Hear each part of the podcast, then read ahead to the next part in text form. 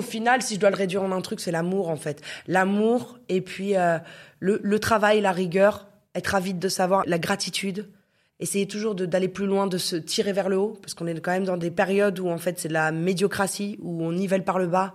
Essayez, même si c'est super dur, grosse flemme, crise existentielle, tout ce que vous voulez, ou difficulté dans la vie, essayez quand même toujours de vous tirer vers le haut. Rendez-vous compte de la chance qu'on a quand même d'être en vie, c'est plutôt chouette. Et puis l'amour, parce que je pense qu'en fait, moi je suis une grande révolutionnaire et je pense qu'il n'y a pas euh, plus, euh, plus révolutionnaire aujourd'hui que d'être dans l'amour.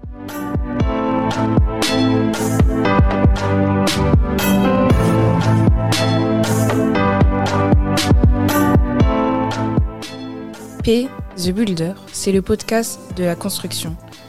Dans chaque épisode, Papou partage son état d'esprit et rencontre un ou plusieurs invités. On discute de différentes thématiques, sociales, économiques, culturelles. Construire son identité, se lancer en tant qu'entrepreneur, évoluer dans sa carrière professionnelle ou développer sa fibre créative. P, The Builder, c'est un podcast pour inspirer, dialoguer et surtout construire ensemble. Bonjour, ici P The Builder X Juliette. Comment tu vas Juliette? Ça va, faut pas et toi? Hein, La forme? X the Builder. X, X The Builder, ouais. Ça va, Papou, Ça la va forme. bien? Ouais. Ravi d'être avec toi. Merci, ça fait plaisir. Je voulais vraiment t'inviter parce que pour moi, tu as un parcours euh, plus qu'atypique. T'es, euh, vous n'êtes pas nombreuses Ouais. à avoir euh, un parcours comme le tien. Mm. Donc, je voudrais raconter ton histoire. Ok, je t'en prie. On va suivre le courant jusqu'à aujourd'hui. T'as trois semaines du coup devant toi là, tu vois. Non, on va- on- t'es une journaliste, t'es une journaliste. Je sais que t'es, je vais faire je court. sais que t'es efficace dans les mots. Avant tout, euh, moi, je, moi, je t'ai connu à Next Music. Avant Next même. Music. Avant. Avant Next Music. Bogotop. À Bougo- Bugotop, c'était avant Next C'était Music? avant, ouais. Wow. Avant. Et je crois même qu'on s'est connus à Lille, Papou, avec la mafia qu'un free à l'aéronef à l'époque. Un concert? Ouais. Euh, Ah, À ce moment-là, tu faisais quoi dans ce concert? J'avais 18 ans et euh, je travaillais à l'aéronef et on faisait, euh, tu sais, un festival hip-hop qui s'appelait Pas de quartier. Ok. Et t'as tout le rap game qui était là, qui était monté, etc. Enfin, tu vois, au fur et à mesure des, des éditions du festival. Et, euh, et on a fait la Mafia qu'un free, tu vois. Et toi, t'étais là, t'étais dans les, dans les parages. Et ensuite, toujours en étant à Lille, j'ai fait de la promo. Je crois que c'est la seule fois de ma vie où j'ai fait de la promo parce que c'est vraiment l'un des postes euh, dans ce game que je déteste le plus. La promo. Ah ouais, c'est un truc de fou. Soit je le fais, tu vois, mais je le fais de bon cœur en connectant les gens parce que le projet il est chambé, je veux donner une force, mais c'est juste faire des passes dé, tu vois, plus que. Mais c'est vrai que le métier d'attaché de presse, c'est juste un métier qui est hyper dur, en tout cas qui me convient pas. Et à l'époque, j'avais vu avec les équipes d'Alariana, Swill, euh, Karim. et Karim, et euh, pour euh, l'album. Ni barreau, ni barrière, ni frontière. Et j'avais fait la promo dans le Nord. Donc on s'était connecté à cette, à cette ce époque-là. ouais, voilà. Et après, je suis Ah. descendu à Bugotop et Bugotop, euh, voilà. Bien joué pour l'historique. Ouais, Bien ouais. joué pour l'historique. Bugotop, Bugotop, c'était ton, c'était ton crew Ouais, c'était mon crew, c'était mon deuxième crew. Exactement. Mafia, Bugotop, euh, Doudou, le grand frère, Ouais. euh, qui m'a embarqué avec lui dans ses missions à Pantin, là. Ouais, bah ouais, au studio Bugotop. Dans la, dans la grotte de Pantin. Ce studio qui tournait 24 heures sur 24, c'était la cour des miracles. Mm, C'était, euh, pas mal, il y avait beaucoup d'énergie dans ce studio. Mais avant tout ça, Mhm. quand t'arrives, quand on est à Lille, là t'as fini tes études, t'es encore en cours. Non, en fait, je j'ai mon bac à l'âge de 18 ans, franchement, vraiment par hasard, parce que j'étais pas une bonne élève. J'étais pas une bonne élève, enfin ça allait, c'était moyen, mais j'étais, euh, tu vois, j'avais des deux en maths, je suis nulle, en, tu vois, je suis pas du tout une scientifique. Et puis surtout, moi, je suis un peu, euh, je suis un peu mougli, l'enfant sauvage. Donc j'ai toujours eu un problème, moi, avec, euh, euh, tu vois, les cadres ou l'autorité qui me semble pas super justifiée, en fait. Et c'est vrai que l'école, euh, ça n'a pas été des super bons moments pour moi. Même si j'ai eu la chance d'être dans des écoles privées, des vraies écoles, mes parents ils se sont saignés pour me mettre dans des vraies écoles, donc ça s'est chambé. Mais c'est vrai que très vite, tu vois, je savais pas ce que je voulais faire. J'ai fait un BTS force de vente. Et pour la petite histoire, j'ai fait un mois de BTS force de vente. Euh, parce que mes parents me disaient ouais mais tu tchatches et tout sois commercial machin je dis ouais pourquoi pas tu vois j'essaie et en fait je crois qu'il y a un truc qui m'a écœuré à vie et qui euh, te bah tu vois qui finalement est, très symbolique de du, contexte dans lequel on vit du pays dans lequel on est euh, j'avais certainement plus de, bagou que le- plein de gens dans ma classe. À un moment donné, on nous a demandé de faire euh, une, une opération, vendre des, ouais, aller vendre des porte-clés à l'effigie de l'école un mercredi après-midi dans les rues de Lille, tu vois. Et, et en gros, moi, j'ai pas vendu un seul fucking porte-clés parce que quand tu vends un porte-clés, tu vas vendre à qui? À des petites mamies, tu vois ce que je veux dire? Que tu as que tu tchatches en disant oui, c'est Mm. pour l'école machin. Sauf que moi j'arrivais, on était tous en dimanché, c'est genre représentants de commerce tout ça. Et moi j'arrivais vers les petites mamies, elles étaient non, c'est genre psh, bombe lacrymogène Ah presque. ouais. Tu vois ce que je veux dire? Tu sais les, les... et je voyais mes mes mes pinko, euh, mes potes, euh, petits babtou, non non non, ça passait crème, tu vois ce que je veux dire? Alors que moi quand j'arrivais, on aurait dit tout de suite que j'allais faire un braquage en fait. ouais. Et je me suis dit mais en vrai. euh, Ok, enfin déjà, je vois pas what's the point, tu vois, d'aller vendre des porte-clés à l'effigie de l'école, c'est même pas pour un truc humanitaire, etc. C'était un exercice, et je me suis dit ah ouais, ça va être ça l'exercice en fait, c'est ça être VRP, c'est ça être commercial, c'est-à-dire qu'en fait t'as même pas le temps d'ouvrir la bouche, voilà. Et j'ai dit eh, vas-y fin, c'est pas du tout mon délire. Et puis après j'ai, euh, je te dis, j'ai rencontré, euh, et c'est une histoire que j'ai beaucoup racontée, j'ai rencontré. euh, j'ai eu la chance d'assister au concert des Fujis, à la grande époque des Fujis, au Zénith de Lille, mais en mode backstage avec euh, Olivier Cachin, il y avait Pras, il y avait Laurie Neal, il y avait Wyclef. Et en fait, avec avec mes potes Zina et, Pati, et Patou, on a, euh, Pati, pardon, on a eu la chance de, de, de pouvoir rentrer en backstage, parce qu'on n'avait pas de place. Et Wyclef nous avait fait glisser, mais en plus même pas en mode euh, starfuckeuse, ou lui en mode euh, je vais serrer les petites, etc. C'était pas le délire en fait. Et, euh, et on a vu l'organisation d'un concert, tu vois en plus les Fujis au Zénith de Lille. Euh, j'ai rencontré Olivier Cachin, tu vois, qui pour moi était waouh, une légende. Mm. Bah ouais, tu vois, j'ai découvert le rap grâce à Rapline, tu vois ce que je veux dire, Mm, sur mm. M6, comme beaucoup de gens, tu vois, à l'époque.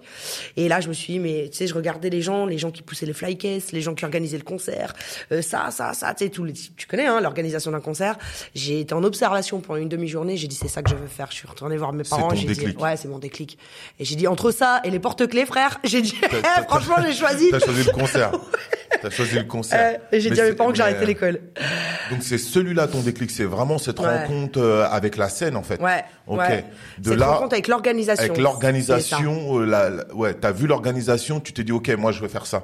Mais à ce moment-là, tu sais pas quelle activité tu vas faire dans Mm. Je l'organisation. sais pas, mais je me suis dit, voilà, tu vois, déjà, que- c'était la première fois que je voyais quelque chose de concret sur, euh, tu sais, on, quand tu écoutes de la musique et quand tu es fasciné par la musique, ça reste obscur en fait, ce qui se passe derrière, tu ne sais pas, tu t'imagines même pas la façon dont les choses s'organisent.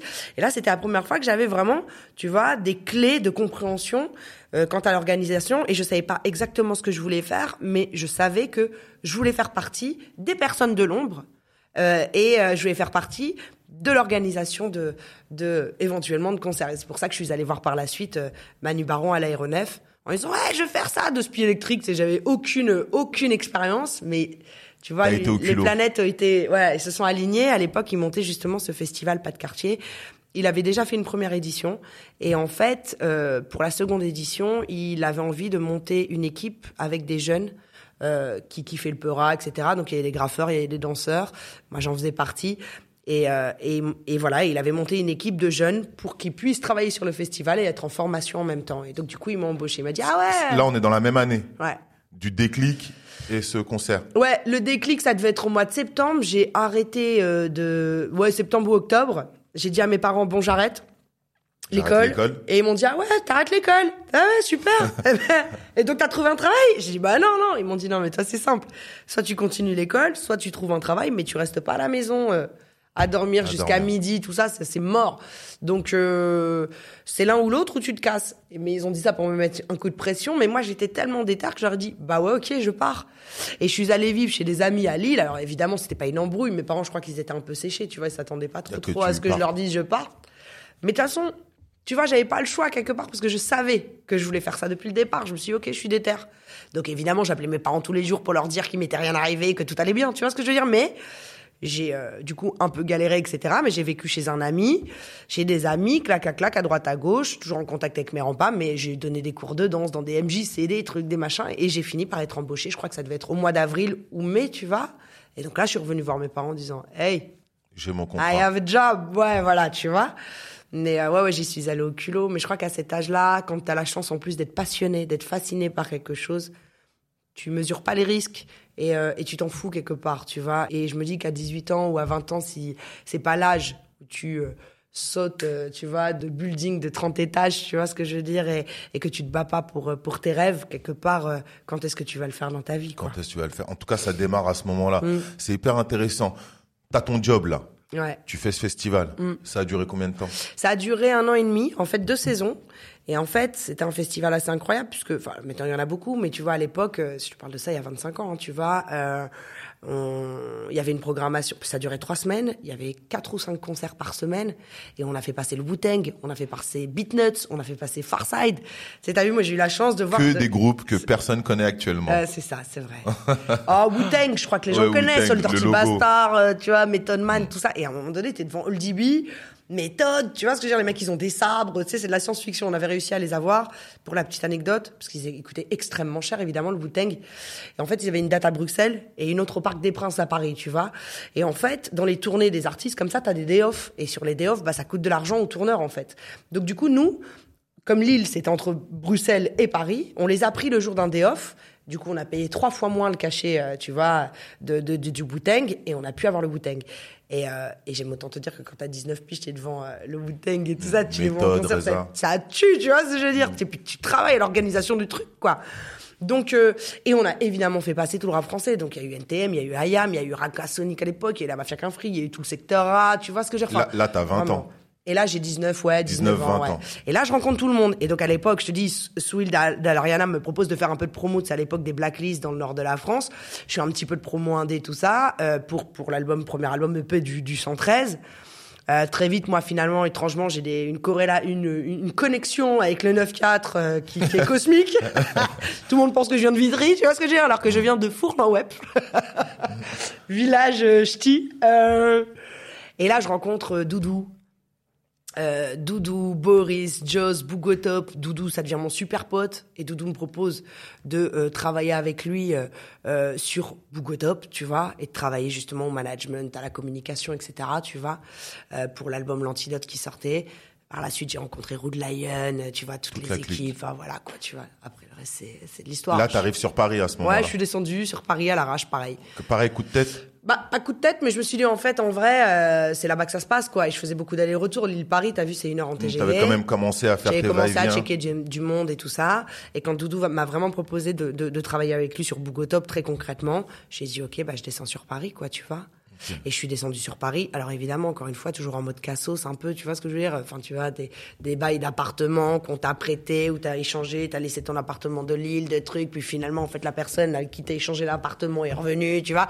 Donc il m'est arrivé quand même pas mal de bonnes petites galères quand j'y pense, tu vois, en me disant, je serais pas super rouge pour revivre ça, tu vois, mais quand t'as 19 ans et 20 ans et que t'as profondément le sentiment d'être là où tu dois être et que tu fais tes classes et t'apprends ce que t'as à apprendre et que t'es dans l'univers euh, dans lequel t'as envie d'évoluer depuis toujours, bon bah voilà, tu composes et tu fais avec. Et c'est à l'époque où on s'est connus, évidemment, Papou. Ouais, l'ex- l'expérience Bougotop, ça a été, euh, comment dire, ça a été difficile de rentrer tout de suite dans le game ou ça a été comme un poisson dans l'eau? Ça a été facile pour toi? Dès que t'es arrivé à Paris, entre tes expériences à Lille. Ça a été, en fait, je veux dire un truc, ça a été facile. Quelque, en fait, non, mais mais je peux te dire que ça ne l'a pas été, euh, ça ne l'a pas été, pardon, euh, avec 20 ans de recul, tu vois. C'est-à-dire que j'ai toujours augmenté mon niveau d'inconscience, en fait, en me disant, ok, bon bah de toute façon t'es là, t'as déjà trop investi pour faire demi-tour, donc vas-y roule. T'es une meuf, donc de toute façon comme le monde est misogyne, tu vois ce que je veux dire. Le rap n'échappe pas à cette règle. Je pense qu'il est pas pire que d'autres milieux, je le dis souvent même moins pire, je pense, tu vois. Euh, tous les milieux un peu trash, hardcore, dans lesquels t'entends des histoires un peu cheloues, c'est souvent dans des milieux politiquement corrects ou dans des milieux, tu vois, type politique où tout le monde Mais est, d'ailleurs, ton, est clean. ça a été toi dans Ouais, la... mais ça a été. Après, moi, tu me connais, j'étais deux spies électriques, j'étais euh, grande gueule, carrière, machin. Et puis surtout, j'avais la dalle. Et puis surtout, à un moment donné, j'étais une bosseuse. Moi, je, je, je bossais des 15-16 heures par jour parce qu'il fallait délivrer et que, encore une fois, je suis pas descendue, j'ai pas quitté ma mère, mon père, ma grand-mère, mon petit frère, tu vois, ma famille, pour venir à Paris.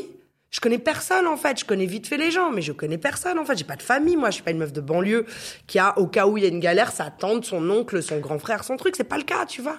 Donc même si toute l'équipe de Bougotop, je parle souvent de Kemar, de Rude Lion, parce qu'il m'a beaucoup protégé aussi, tu vois.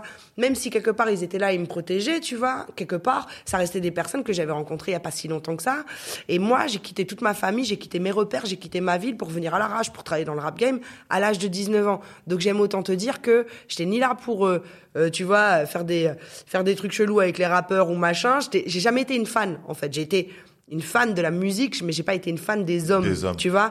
Et, euh, et en plus, quand tu, enfin, tu vois, en plus, c'est important de dire ça parce que j'ai fait un truc euh, il y a pas longtemps à Grigny, et t'as des gamines qui me demandaient quand même s'il fallait être euh, en mode, euh, euh, s'il fallait avoir des aventures avec des rappeurs, tu vois ce que je veux dire, pour y arriver dans le game, quoi, Ah, tu vois. Et des te petites de 13 ans te posent cette question. Et tu leur dis, mais surtout pas, faut faire tout à fait l'inverse, en fait. Et donc, du coup, j'étais là, j'étais déterminée. Donc, oui, ça a été très dur. Parce qu'il n'y avait pas beaucoup d'argent à l'époque, parce que le game n'était pas ce qu'il est aujourd'hui. Pas ouvert. Euh, parce que en effet, euh, euh, c'est dur d'être une meuf seule, même si tu t'occupes de 25 gros gaillards, etc. Tu vois, eux aussi, ils étaient jeunes à Fallait apprendre à l'époque. gérer les projets. T'as appris sur le tas, j'imagine. Autodidacte.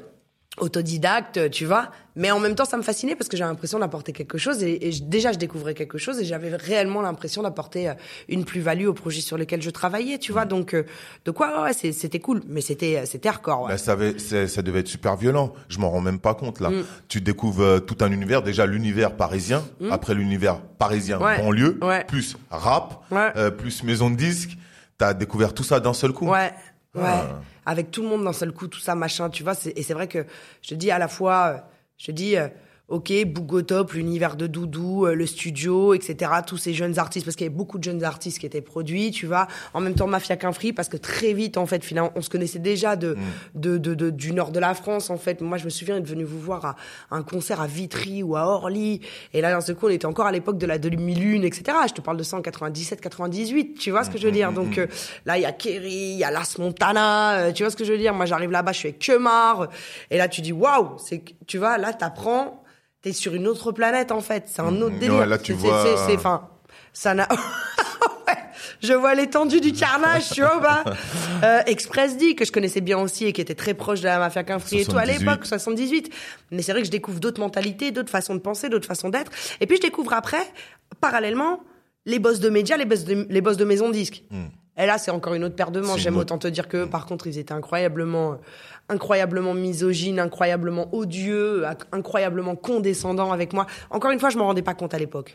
Mais quand je vois comment projets, certaines personnes me parlent aujourd'hui, ah ouais, laisse ah, tomber. Ils, étaient, ah, ils avaient à ce Ah, ils étaient odieux, ouais. Ouais, ouais. Vraiment. Et, et je te dis, même finalement, tu dis, les mecs, les rappeurs, les gens avec qui j'étais, c'était cool, en fait. Tu vois ce que je veux dire? Moi, jamais personne m'a manqué de Il y a respect. une mauvaise image, mais en fin de compte, dans le fond, ils sont beaucoup plus respectueux que certains Ouais. autres milieux. Ah, mais c- clairement. Moi, il y a aucun rappeur qui ne m'a jamais, qui m'a manqué de respect un jour dans ma vie, mais jamais. Et aucun manager, jamais. En revanche, je te dis, des directeurs de radio, des directeurs de maison de disques, mais comment te dire que les mecs, ils me parlaient comme si j'étais moins que rien, tu sais, je, je- une mouche qui, qui vole, euh, je crois qu'ils y auraient prêté plus attention qu'à moi, quoi, à l'époque, tu vois. Et pourtant, j'arrivais des terres avec des vrais albums, des vrais trucs, des machins, mais, pff, tu vois. Donc, euh, les vraies difficultés, je les ai rencontrées, euh, là aussi. Et puis après, évidemment, les cums, faut, faut, faut, tu vois, faut prouver. euh, Enfin, tu, je sais pas si tu te revois à n'importe 21 qui, ans ou à tu te mets- 22 tu te ans. je sais pas si tu te souviens de revoir. euh, Oui, mais c'était autre chose. C'était un autre truc, tu C'était un autre truc, une grosse galaxie. C'était une autre Plus galaxie. sans doute la pression des mecs qui ont besoin de vendre. Ouais. Hmm. Mais avec les mecs, franchement, moi, les gars me faisaient confiance. C'est-à-dire qu'en fait, très vite, tu sais, c'est, la street, hein, c'est, les choses sont pragmatiques, en fait. Tu vois ce que je veux dire? C'est main droite, main gauche, ok, ça fonctionne, c'est cool, on roule ensemble, quoi. Mais après, c'est vrai que quand je vois le truc avec du recul, on se prenait tous pour des darons et des daronnes, on avait 20 piges, hein, papou, hein. non, mais on se prenait, parce qu'on avait déjà tous du vécu déjà, mais euh, vrai, euh, 20 ans plus tard, tu te dis, ah ouais, on se prenait grave pour des grands. Et c'était ouf, parce qu'en fait, malgré tout, il y avait des tournées, il y avait des concerts, on gérait une économie, on faisait des trucs à 20 piges, tu vois, donc euh, on avait des Il responsabilités y avait une aussi. grande économie. Bah qui, oui. qui est toujours d'actualité, sans doute faite différemment. Et toi, à ce moment-là, quand tu rentres dans cette économie, comment tu t'organises Mal. gérer en termes d'économie, très mal. C'est-à-dire Très que mal. moi, j'ai jamais, enfin, tu vois, c'est- c'est c'est- c'est à l'image de mon 2 sur 20 en maths euh, à mon bac, tu vois. je m'organise très mal économiquement. Ouais. C'est dur, c'est archi Gérer dur. les projets, comment Non, tu mais c'est pas moi vraiment qui gère les, fi- les, les- les finances, en réalité, à ce moment-là, tu vois, justement. Moi, je gère la partie marketing de, OK, on va investir là, on va faire telle stratégie. Moi, je suis sur la stratégie. Je suis pas sur la gestion de budget. Et après, je gère mal à titre personnel parce que, du coup, moi, je suis payé pour faire un job, mais en réalité, encore une fois, comme l'économie est pas florissante, c'est pas un truc de ouf, je gagne pas tellement d'argent. Tu vois ce que je veux dire? C'est compliqué, quoi. Ouais. Tu vois ce que je veux Mm. dire? Mais encore une fois, c'est à cet âge-là que tu galères pour apprendre. D'ailleurs, c'est très bien de l'avoir fait comme ça. Mm. cette- ce marketing, cette communication dans la musique, pareil, tu l'apprends sur le tas. Ouais. Tu te, y a rien. Il n'y a y pas un truc que je sais faire aujourd'hui Hmm. que j'ai pas appris sur le tas. J'ai, j'ai rien fait comme étude en fait. J'ai, tu vois, Hmm. j'apprends, je découvre, euh, j'étudie, je, j'étudie moi, je scanne ce qui se passe à droite, à gauche et, et ouais, Des échanges, Ouais, euh, ouais, ce qui se passe ailleurs, ouais, t'observes. ouais. Je pose beaucoup de questions. Hmm. Euh, je pose beaucoup de questions. Euh, on dit souvent l'humilité précède la gloire, mais euh, Je trouve que ouais, dans, dans ce genre de cas, faut être déterminé, il faut être humble, il faut savoir poser des questions aux gens qui savent. Moi, j'ai jamais eu de problème à dire jusqu'à aujourd'hui, bah, je ne sais pas, ou tu vois, ou avoir l'air con dans un dîner mondain parce que j'ai pas compris ce que la personne a dit, ou j'ai même pas compris le, le, le, le, le mot qu'il a employé ou machin. Et je préfère te dire, te demander une fois, tu vois, avoir l'air con une fois, comme on dit, qu'être con toute ma vie, en fait. Et en, vrai, moi, j'étais là pour apprendre. Donc, euh, j'ai beaucoup, beaucoup euh, évolué avec des gens beaucoup plus âgés que moi, en fait, en plus, tu vois. Donc, euh, il y a une grande accélération. Ouais. 20 piges, j'arrête le bac. 18 piges, ouais. 18 piges, j'arrête le bac, je fais mon festival dans lequel euh, les étoiles sont alignées. Mm. Boum, j'arrive sur Paris, je travaille avec Bougotop. Mm, hein. Mm. Après, Bougotop, t'apprends bah, tout le game, plus les relations, plus le réseau. Boum, t'arrives en maison de disque. Ouais. J'arrive en maison de disque parce qu'à l'époque, du coup, Kemar, bah, de, bah, Kemar décède, à son âme, et euh, et euh, et, euh, et du coup, Express D a plus vraiment d'encadrement, en fait, tu vois, et et Kurtra, me demande de le reprendre en management. Il sort à l'époque un album qui s'appelle Le Labyrinthe. Tu je me rappelle. Kurt qui est un rappeur d'expression directe. D'expression directe. Et du coup, je travaille sur l'album Le Labyrinthe, qui cartonne, tu vois. Et je reprends aussi une partie du management de, de, de, de, d'Express D, tu vois. Mais Express D, du coup, euh, a des petits soucis avec Universal pour des raisons euh, sombres. Bah, contractuelles. Ouais, contractuelles. Et parce qu'à l'époque, en fait, le rap game, c'était vraiment, tu vois, quand les gens disent, ouais, on est en Kaira, machin, aujourd'hui, machin, c'est sombre. Il y a rien de sombre dans le rap game aujourd'hui. Tout est beau. Tu vois, t'as vu? Nous, on a perdu beaucoup de gens qui sont vraiment morts, qui rappaient, mais ils sont vraiment morts dans la rue, dans des conditions de la rue, tu vois. Euh, Express dit, euh, ça partait en gifle, euh, de directeur artistique, euh, ça a égorgé des pitbulls de gens dans des studios d'MCM. Enfin, tu vois, à un moment donné, on était dans des histoires assez rocambolesques, dois-je dire. J'ai pas entendu ça dans le rap game depuis 15 ans. Mais, je trouve ça bien, hein, ceci dit. Hein. Tant mieux que ça n'existe plus, tu vois. Toi qui arrives de Lille et en 3-4 ans, tu te retrouves dans des situations comme ça, ça génère quoi chez ah, toi c'est lunaire. c'est hein lunaire. C'est lunaire. C'est complètement surréaliste. En fait... T'as envie de te battre T'as envie de partir Ce niveau de violence, il y avait un niveau de violence et puis moi, je te dis, j'étais pas entouré par des bisounours, hein, tu vois ce que je veux dire Moi, j'ai le souvenir de la première fois que je rencontre Lion, ou l'une des premières fois où on se rencontre, etc. Je vais dans son studio, on l'attend, il me dit, attends, j'arrive. J'entends un zbeul, mais un bordel dans la pièce à côté, un truc de ouf. En fait, il était en train de monter en l'air un mec, mais monter en l'air un mec euh, d'une façon, mais euh, tu vois, ses mains elles étaient en sang, euh, lui était comme ça, le mec il était, tu vois, laissé pour mort, tu vois. Enfin, on est à des degrés de violence. Moi, j'ai vu des choses. Je crois qu'en fait, quand tu es jeune, tu t'en rends pas compte. Je vais même plus loin. Parfois, la violence te fascine. Il y a, un truc hyper fascinant, en fait, dans ce genre de... Tu sais, tu es dans Menace to Society, tu vis Boys in the Hood. C'est fascinant. Moi, je suis pas un cum, j'ai jamais pris part à ça, tu vois ce que je veux dire. Mais effectivement, tu es dans, dans, des zones euh, que je pense que euh, je serais incapable de gérer aujourd'hui, en fait. Tu vois, avec mmh. l'âge et tout. Je peux pas. Mais à l'époque, tu le vis, c'est là, c'est comme ça, c'est omniprésent, ça fait partie de ce game. Ça peut même tristement être amusant, en fait. Tu vois ce que je veux dire? C'est un délire quand même hein, de dire ça, mais c'est vrai. Et heureusement que le rap n'est plus comme ça. Heureusement que maintenant, ces, tu vois, que les gens plus, ouais, ça va, tu vois. Mmh. Mais du coup, euh, moi, je l'ai vécu. J'étais dedans. T'as pas de recul. Et encore une fois, allez, faut y aller, on y va. Et puis moi, j'ai toujours été un peu garçon manqué, donc euh, donc euh, encore une fois, bon, c'est comme ça, c'est hardcore, mais euh, mais euh, mais moi je suis pas, tu vois. Ok, j'avance. Là, t'es que dans le rap ou t'as commencé Que dans le rap et à l'époque du coup, comme Express dit, se voir rendre son contrat par Universal, il décide de, tu vois, d'aller signer chez Night and Day à l'époque, Patrick Coleoni. Euh, qui a été l'un de mes mentors, grand monsieur qui est décédé maintenant, paix à son âme, qui est certainement le plus grand DA que j'ai rencontré de ma vie et qui, qui a été mon master pendant des années, qui m'a appris tellement, tellement, tellement de choses. Tu le rencontres à ce moment-là ou tu le connaissais déjà Je le rencontre à ce moment-là, je le rencontre à ce moment-là, et en fait, lui, il a un, un poste de chef de projet qui se libère euh, c'était William Edor qui maintenant dirige Warner, et, enfin à la tête de Rex 118 en fait, qui était chef de projet pour lui, qui après était parti chez Nouvelle Donne, etc. il me dit j'ai un poste de chef de projet, je vais essayer de te faire entrer en tant que chef de projet. Et je te cache pas que j'avais quoi 21 ans, ça faisait quand même deux ans que je galérais, tu vois, parce qu'après, tu sais, c'est Abracadabra Production, les mecs ils te donnent un billet, ils te donnent, tu vois, j'avais pas de fiche de paix, tu vois, cassosserie, tu vois, à un moment donné, t'es une meuf à 21 ans, t'as juste envie aussi d'avoir un peu de stabilité. Et ça a été mon premier job, tu vois, officiel dans l'industrie, quoi. Et donc j'ai été embauché chez Next Music comme ça. Voilà, chez Next Music, là où euh, en même moment il y a Ideal J. Il y a eu, putain, il y a eu tellement d'artistes. Il y a eu. Euh, Alibi a- Montana, je crois. Ouais, je, ah non, il y a pas. Je crois qu'Alibi, non, il y a pas. euh, si, il y a eu Alibi, il y a eu, mais il y a eu tellement, tellement d'artistes. Euh, il y a eu euh, Intouchable, les points sur les i, tu vois. Elle avait sorti. euh, je revois Dawala, euh, tu vois, en mode moitié rappeur, moitié euh, moitié manager avec les points sur les i, etc. Intouchable, groupe que je suivais depuis très longtemps en fait à l'époque. Et puis après, moi, je suis passée vachement dans le reggae dancehall en fait, étrangement. Ça, c'est beaucoup plus tard. Même pas, parce qu'en fait, quand je suis arrivée chez Next Music, le, le gros business, c'est en France, c'était limite même plus. Il y avait, il y avait le rap, mais c'était reggae dancehall. Et euh, ça a duré 4-5 ans, ce truc-là.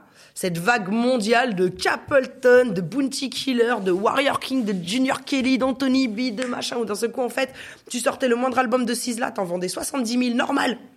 Tu vois ce que je veux dire? Et moi au départ, j'étais même pas là-dedans, tu vois, reggae, ouais, cool, OK, c'est mignon, mais c'était pas mon délire en fait. Et puis j'ai découvert le New Roots. Et j'ai donc découvert des mecs comme Bounty, enfin Bounty Killer, je connaissais déjà, mais mais je me suis retrouvée quand même à travailler avec la famille Marley, Kimani Marley, Bounty, Benny Man, Sean Paul, Ouais, sur Kimani Marley qui a sorti un, un album moi, chez sorti vous deux là-bas. Hmm. albums, ouais. Ouais, ouais, de Kimani. Et, euh, et, euh, et donc, tout ça, euh, en étant parrainé ou, ouais, parrainé par, par Patrick Colony, qui lui, par la suite, est parti pour monter sa boîte nocturne et qui, du coup, m'a laissé son poste et je suis devenue DA, la belle manager, chez, euh, chez Next Music, je crois, à l'âge de 24 piges, en fait, tu Tu vois. restais combien de temps là-bas? Je suis restée en tout euh, 5 ou 6 ans, mais je suis, ouais, je suis partie à l'âge de 26 ans. Ouais. Donc on a travaillé sur Papa Wemba, Kofi Olomide, parce qu'il y a aussi beaucoup de de- d'artistes africains, Taboulé Rochereau, euh, euh, Magic System, premier Gaou, souviens-toi à l'époque, tu vois ce que je veux dire. Euh, Il y avait un peu de Peura, tout ça, mais pas tant que ça en fait. Tu vois, on avait signé Bala C4, euh, qui était, euh, c'était Monsieur R, Youssoufa, Philo, euh, tu vois leur fils. leur clique à l'époque. Non, on avait signé quelques trucs, mais en fait, effectivement, j'étais plus sur, euh, tu te dis, du reggae, la musique quinf, etc., quoi, tu vois, finalement, à l'époque. Et à 26 ans, j'ai arrêté, ça m'a gonflé, en fait, le système des maisons de disques. C'était l'époque où le disque se cassait la gueule et que personne ne voulait voir que le disque allait se casser la gueule et que de toute façon, ils étaient battus, tu vois. Moi, j'allais au Midem et je voyais les mecs qui disaient, ouais, on va faire des plus belles pochettes de disques, comme ça, les gens vont recommencer à acheter des disques et tu leur dis, mais jamais de la vie, en fait, euh, tu vois. Et donc, du coup, moi, j'ai décidé de, ouais, partir et monter ma propre boîte. À ce moment-là, À ce moment-là, mais j'avais déjà eu la chance, en fait, dans ces cinq ans-là. Bon, déjà, t'as un salaire fixe, hein, déjà, donc euh, je peux te dire que ça change les choses. T'es en CDI, tout ça, tu sais, t'es dans un vrai truc. Euh, donc j'ai pu avoir un appartement, mon truc, tu vois, être plus stable. Et puis surtout, j'ai eu la chance d'être en maison disque indépendante. Et qui dit maison disque indépendante, c'était une énorme maison disque. hein. On était 110 dans la boîte. On distribuait des albums et des artistes du monde entier. Et du coup, moi, j'allais euh, en Jamaïque, à New York, euh, dans les Caraïbes, euh, en Allemagne, en Hollande, tu vois, signer des artistes ou euh, récupérer, tu vois ce que je veux dire, ou vendre les nôtres à l'international.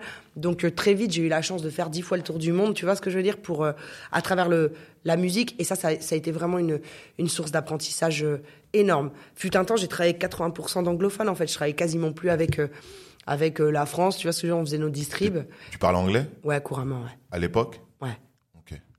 Ouais. t'as pas eu de problème à, Non. à te mêler à la masse. Enfin, au début, je pensais que je touchais ma bille, mais je te cache pas que quand j'ai parlé avec les Jamaïcains, je comprenais rien ce que là, il y a- y un y a problème d'accent. Donc je parle pas toi jamaïcain maintenant en plus. Je te jure que c'est vrai. en tout cas, je le comprends. Mm. Ouais. Donc pareil, t'apprends sur le tas, quoi. Ouais. Donc il y a plus une partie euh, bah, reggae, une petite partie hip-hop. Reggae dancehall, ouais, hip-hop, Au ouais. bout de 4 ans, tu pars. Ouais, 4-5 ans, je pars, ouais. C'est quoi le, le déclenchement C'est ce que t'as dit C'est le fait que le disque il se casse la Ouais, gueule le t'en as disque se casse la gueule. J'en ai un peu marre, euh, moi, euh, très honnêtement, euh, parce qu'encore une fois, c'était une autre époque. J'en ai vraiment marre d'aller voir des grosses radios qui regardent. En fait, à l'époque, tu allé voir les programmateurs radio, ils regardaient ton album, ok, super, machin. Tu leur donnais tous les outils marketing, tous tous les arguments. Et puis ils retournaient, le, le CD, ils regardaient le logo, c'était une maison de disque indépendante, et tu savais que de toute façon, t'avais aucune chance, tu vois, de rentrer tes albums en playlist. Et donc, en fait, la vie d'un indépendant, c'est développer un artiste, tu vois découvrir un artiste le développer tu vois. Donc ça va de Adventura à je te dis Magic System premier Gaou à euh, euh, Sean Paul Give Me the Light tu vois ce que je veux dire ça c'est nous. Euh, le développer jusqu'à vendre des 50 60 000 et d'un seul coup en fait tu te le fais péter par une major tu vois qui a 100 fois plus de moyens. Euh, tu peux pas dire à l'artiste euh, bah non euh, reste avec nous euh, parce qu'on t'a découvert et qu'on a tout fait pour toi, tu vois, parce qu'on n'aura jamais les moyens de s'aligner aux majors. Et en plus, les majors, elles, avaient des deals avec les radios nationales, en sorte que de toute façon, nous, euh, on était bloqués. Ils voulaient pas nous rentrer. Donc, euh, trop donc j'étais assez. Ouais, mais non, en fait, c'est faux. On n'était pas trop petits. Tu vois ce que je veux dire Avec Magic System, par exemple, on l'a prouvé. On a vendu un million d'albums. Magic System, premier gaou. T'arrives avec du Zouglou et tu vends un million en France. C'est juste de la science-fiction, tu vois. Donc on a eu plein de tubes, tout ça, mais c'était tellement dur en tant que maison de disque indépendante. Il y a plus ce truc-là aujourd'hui. Tu vois, ça n'existe plus et ça, c'est très cool, tu vois. Mais les majors à l'époque, c'était monopole absolu. Si t'étais pas en major, t'étais mort dans le film, tu vois. Même dans le scénario, frère. Donc, du coup, j'estimais avoir appris un peu DA, label manager, etc. Encore une fois, j'ai estimé avoir appris tous les postes euh, ou toutes les choses que j'avais à apprendre. Et, euh, et ouais, je me suis dit, allez, je vais, je fais un autre truc. Ah, t'avais déjà une autre idée en tête? Ouais. Il n'y avait même pas de off. Là, il n'y a pas de pause. Ouais, j'ai envie quittes de. Ouais, je quitte, je monte ma boîte. Directement? Ouais. Dans, dans, le- en- Influence musique, ouais, à l'époque. Ouais. dans la même année? Eh, c'est une boîte de quoi C'est une boîte de n'importe quoi. c'est du 360, dirons-nous. Ça, c'est le grand mot à Marketing, communication, tu fais de tout. Marketing, communication, management, label management, euh, cours des miracles, tu vois. Je m'étais associé avec Boris et avec Doudou, donc j'aime autant te dire que tu as v'là, v'là les associés, c'est la fine équipe. Euh, là, on a jusqu'à 9 salariés quand même. On embauche des gens et tout. Mais là, je me rends compte que je suis naze, mais archi naze, mais je suis mais éclatée au sol, tu vois. Dans en tant que gérante. En tant que gérant. Ah ouais.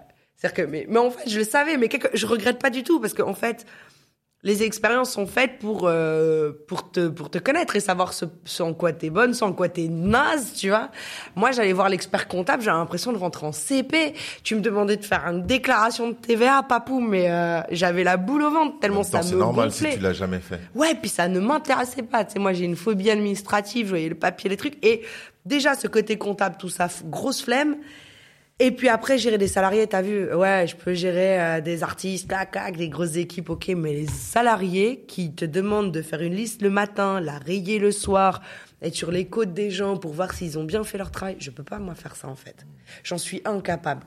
Et donc, du coup, euh, t'as vu, j'ai fermé cette gentille boîte au bout de trois ans, à zéro. Trois ans quand même. On a gardé trois ans, j'ai payé euh, l'URSSAF, tout, machin, faillite, carré, pas de rien. dépôt de bilan. Quand je suis allée au tribunal du commerce à Nanterre, les juges, ils m'ont regardé, ils ont, ils m'ont rionné. Pourquoi? Parce que même les juges, ils étaient, tu sais, ils m'ont fait comprendre que j'aurais pu euh, gratter un peu, fermer à moins 50 000, tu vois, je serais pas allée en prison, quoi, tu vois. Parce que tous les gens qui déposent le bilan, tu sais, euh, vas-y, ils se démerdent, ou en tout cas, ils poussent le truc jusqu'au bout. J'ai dit, ah, moi, j'arrive à zéro, fin de l'histoire, je veux plus entendre parler pas de de tout ça. problème, je- Fin, allez, fin, next. Ouais. Donc, trois ans, cool, là Ouais. encore. Ouais, et on récupère euh, mais plein de gens justement du coup le label management de VP Record, c'est là où je m'occupe du management de euh, tu vois francophone de Sean Paul, de Shaggy, de tous ces artistes là, tu vois. Que vous Euh, récupériez dans votre boîte dans ma boîte, ouais, dans notre boîte, on avait récupéré TVT, donc Lil Jon, Ying Yang Twin, Pitbull. À l'époque, c'était, euh, c'est nous qui avons fait péter Snap Your Finger. euh, En France, on avait fait plein d'opérations. euh, Tu vois, je me souviens même qu'on avait fait un showcase privé de Lil Jon euh, au VIP et la RP, c'était une espèce de poule sans tête hystérique. Elle, elle était en mode couvre-feu. T'avais Lil Jon, c'est quand même une rosta qui est là en train de rapper, cac, cac, Snap Your Finger, et t'as la- l'attaché de presse qui a l'habitude de faire du Gucci. Tu vois ce que je veux dire? Enfin, pas pas Gucci Man, hein, du Louis Vuitton, tu vois. Elle c'est VIP. Elle arrive. Ah, je vous ai dit que c'était le couvre-feu. Et elle met sa main comme ça sur le truc du DJ, frère. sur le vinyle, carrément. Quand le mec est en train de mixer, machin. On a dit que c'était le couvre-feu, les enfants, et tout, que c'était fini. C'est parti en couille. T'avais des chocs des mondes, des fois. Tu vois ce que je veux dire? Avec la meuf du, et, euh, donc ce showcase était bon. On a quand même fini par, euh, il y a Jean Rock qui a réalisé que c'était sa meuf faisait n'importe quoi. Et, euh, du coup, on a continué à faire cette fameuse soirée, ce fameux concert avec Lil Jon. euh, et je te dis, il y avait Ying Yang Twin, il y avait Pitbull. Enfin, tu vois, les grosses équipes.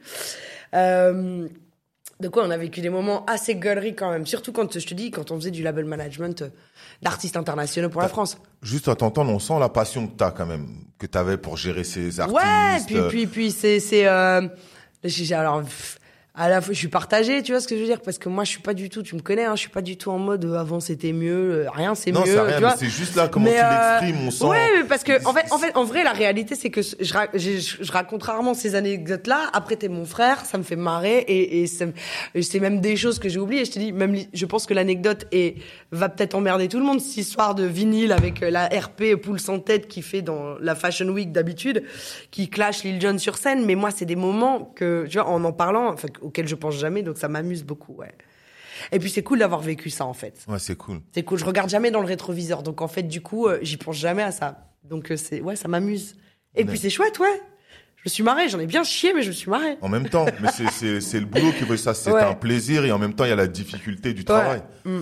Vous fermez la boîte. Ouais. Tu dis au revoir à tous les artistes. Tu, Mm. et, et là, qu'est-ce qui se passe? Juliette, elle se repose Ferme un la peu boîte. ou, euh, euh, Doudou, lui, part dans le cinéma. Lui, il est en mode cinéma. C'est quand même moi qui ai signé, qui ai négocié ses deux premiers contrats de cinéma euh, à Doudou. euh, à l'époque, je crois que c'était Nuit publique et après c'était La Commune, tu vois. Commune, la et série. la série, La Commune, ouais.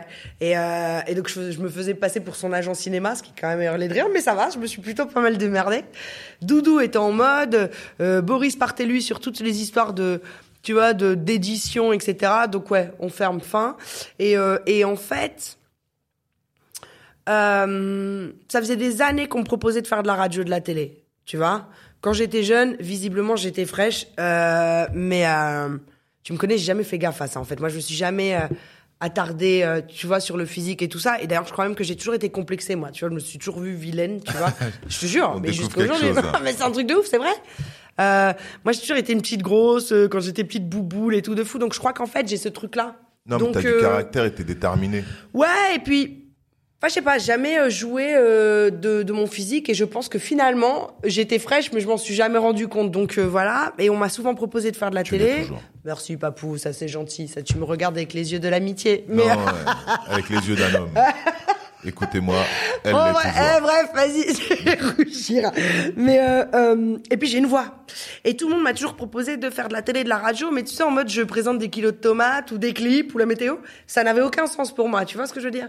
Parce que déjà la notoriété c'est quelque chose que je connais, que j'ai complètement démystifié depuis toujours parce que j'ai accompagné beaucoup de gens euh, dans l'ombre. donc Je sais ce que c'est. Je connais les avantages et les désavantages de la notoriété. Et puis ensuite j'ai pas l'ego moi pour dire Ah, tiens je vais à la télé juste pour présenter un truc euh, que n'importe qui pourrait présenter à ma Mais place. t'as commencé directement par euh, la télé? Il n'y avait pas eu du journalisme entre les deux? Jamais. J'ai commencé par la radio. Ouais. Et c'est Claudie Sillard, qui est comme mon frère, que je connaissais depuis 20 ans, euh, tu vois, avec son frère, parce qu'il faisait aussi de la prod avec Couleur Musique, euh, tu vois, ils avaient signé, j'ai beaucoup aussi travaillé dans le zouk, tu vois, puis justement, je parle de ça, reggae, tout ça. Il y avait Tyroni, Fefe Typical, Jocelyne Labille, tous les gens en mode, euh, en mode Caraïbe, tu vois, et Claudie, c'était mon ref depuis longtemps. Il rachète Tropic FM et il me propose, tu vois, justement, à l'époque où je ferme la boîte, je suis dans une réflexion en me disant, Non, on a quelle année là? J'ai 28 piges, donc c'était il y a 14 ans, tu vois. Euh, donc il y a 14 ans, faisons le calcul, euh, monsieur, euh, les amis. Je vous l'ai dit, deux en maths, deux en maths. Non, non, 2000. Bon, bref, il y a 14 piges, 2010. quoi. Et, et là, Claudie, et je réfléchis, je dis, ouais, peut-être que c'est le moment, en fait, pour moi de faire de la radio, parce qu'en fait, j'ai toujours voulu travailler dans ce game, mais parce que j'ai toujours voulu mettre en avant et contribuer à la mise en avant de gens qui disaient tout haut ce que beaucoup pensaient tout bas. Euh, les musiques urbaines, le rap en particulier, mais même le dancehall, c'était un peu les haut-parleurs de, de, bah, de- c'est la voix du peuple. Et en fait, je voulais contribuer à cette mise en avant. C'était important pour moi d'être le vecteur. Donc du coup, la réflexion a été de quelle façon je peux être vecteur d'une façon ou d'une autre, tu vois? Et c'était peut-être le moment justement pour faire de la radio ou de la télé en proposant mes propres contenus. Mais Puisque attends, là, l'idée, on- c'était de continuer à mettre en avant, mais à travers moi, quoi, tu vois. Et entre les deux, a- t'es pas manageuse Entre les deux, justement, je t'explique. Du coup, j'arrête, je ferme, je ferme Influence Musique. Mhm. Je discute avec Diclo, qui lui me propose de faire en direct une demi-heure de programme par semaine sur Tropic FM, où je, et il- est su, su- hardcore l'exercice en direct, 30 minutes, trois titres. Donc trois titres en moyenne, c'est 9 minutes. Le reste du temps, je dois parler et raconter des histoires. Avec Claudie qui est en mode bon alors je t'explique hein, euh, la musique est un prétexte pour parler d'actualité de politique de géopolitique euh, d'histoire de vie. Tu te démerdes t'écris en fait. Et tu racontes des histoires. Et en plus là sache que tu parles à des antillais euh, de 40 piges qui s'en branlent du rap en fait et qui détestent même tu vois eux ils écoutent Tropic FM plutôt pour écouter du zouk et genre de choses donc là tu as en plus ne pas enfoncer tu vas pas enfoncer les portes ouvertes et parler à des gens qui savent de quoi tu parles tu vas parler à des gens qui en plus pour le coup n'aiment a priori pas ce que tu fais ou la musique que tu fais il a peur de ma vie. La première fois que je me suis retrouvée derrière le micro en direct comme ça, j'ai, cru que mon cœur allait exploser, quoi, tu vois. Mais j'ai appliqué, c'était un grand bourbier dans lequel Claudie m'a mis. Mais en même temps, ça a été la meilleure école euh, du Comment monde pour apprendre. Bah, j'ai, j'ai, j'ai, j'ai- bah, comme d'hab. Papier, papier, feuille, stylo. Papier, stylo, j'écoutais, machin, tout ça, cac, cac, je me souviens, ok, c'était l'époque de Sefiu, noir et blanc, machin, nan, ok, je vais prendre Sefiu, tel truc, machin, ok, telle histoire, ok, euh, Tanya Stephens, It's a Pity, ok, telle histoire, clac, clac, clac. Et j'allais chercher des, parce qu'à l'époque, il y avait quand même beaucoup de thèmes dans les musiques, et donc chercher des thèmes, ou chercher des histoires de vie, et toutes ces anecdotes, je les connaissais quand même, tu vois, il y avait beaucoup, j'avais beaucoup, beaucoup d'anecdotes à raconter en 15 ans, tu vois ce que je veux dire, euh, déjà d'expérience, ou en 10 piges d'expérience, ouais, presque 15 ans, non, ouais, j'avais 28, ouais, 10 piges d'expérience. J'avais quand même beaucoup de stories. Donc, du coup, je racontais plein de choses, tu vois. Je passais Kerry, ghetto français, euh, tu vois ce que je veux dire. Et je, et je racontais l'histoire de James. Et finalement, ça a vraiment marché. Sauf que, effectivement, une demi-heure de radio par semaine, tu vois. Euh, et puis, RFI. Claudie me propose de le rejoindre à RFI en tant que Ça, c'est chroniqueuse.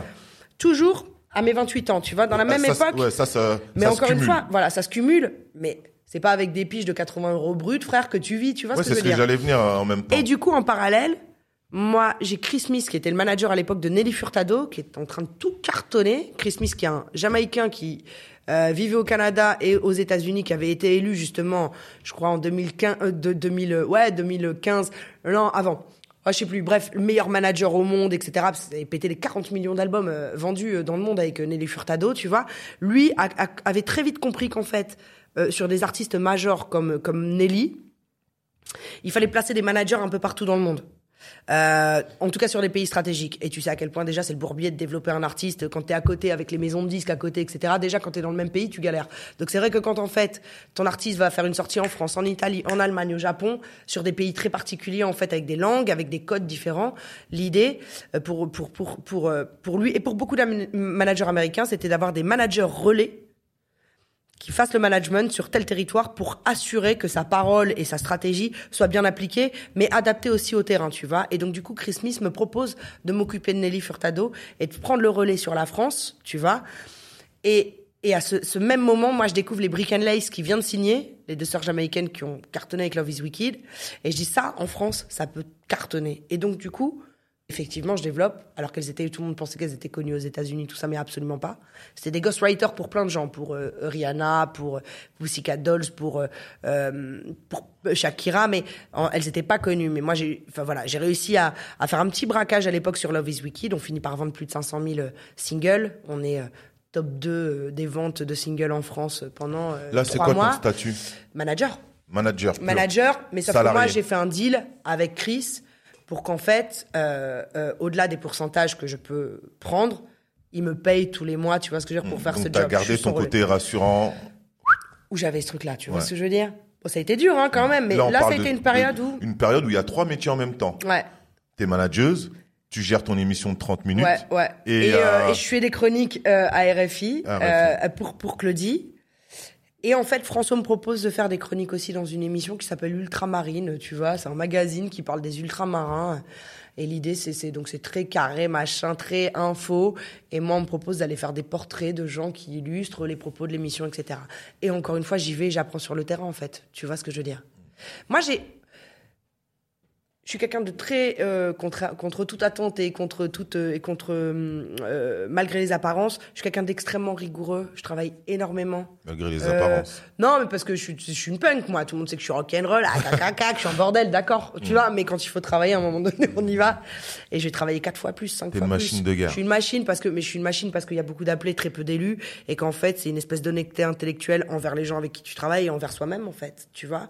Et en fait, quand t'es autodidacte, bah, j'aime autant te dire que, bah, vas-y, hein, charme. Et en même temps, chance d'avoir cette passion. Quand t'es passionné, Il y a beaucoup de passion quand tu parles. bah ouais, et quand t'es passionné, en fait, finalement, même si c'est dur, il y a quand même la passion qui, qui fait que moi, je suis une éternelle apprentie tout le temps, je suis avide de savoir.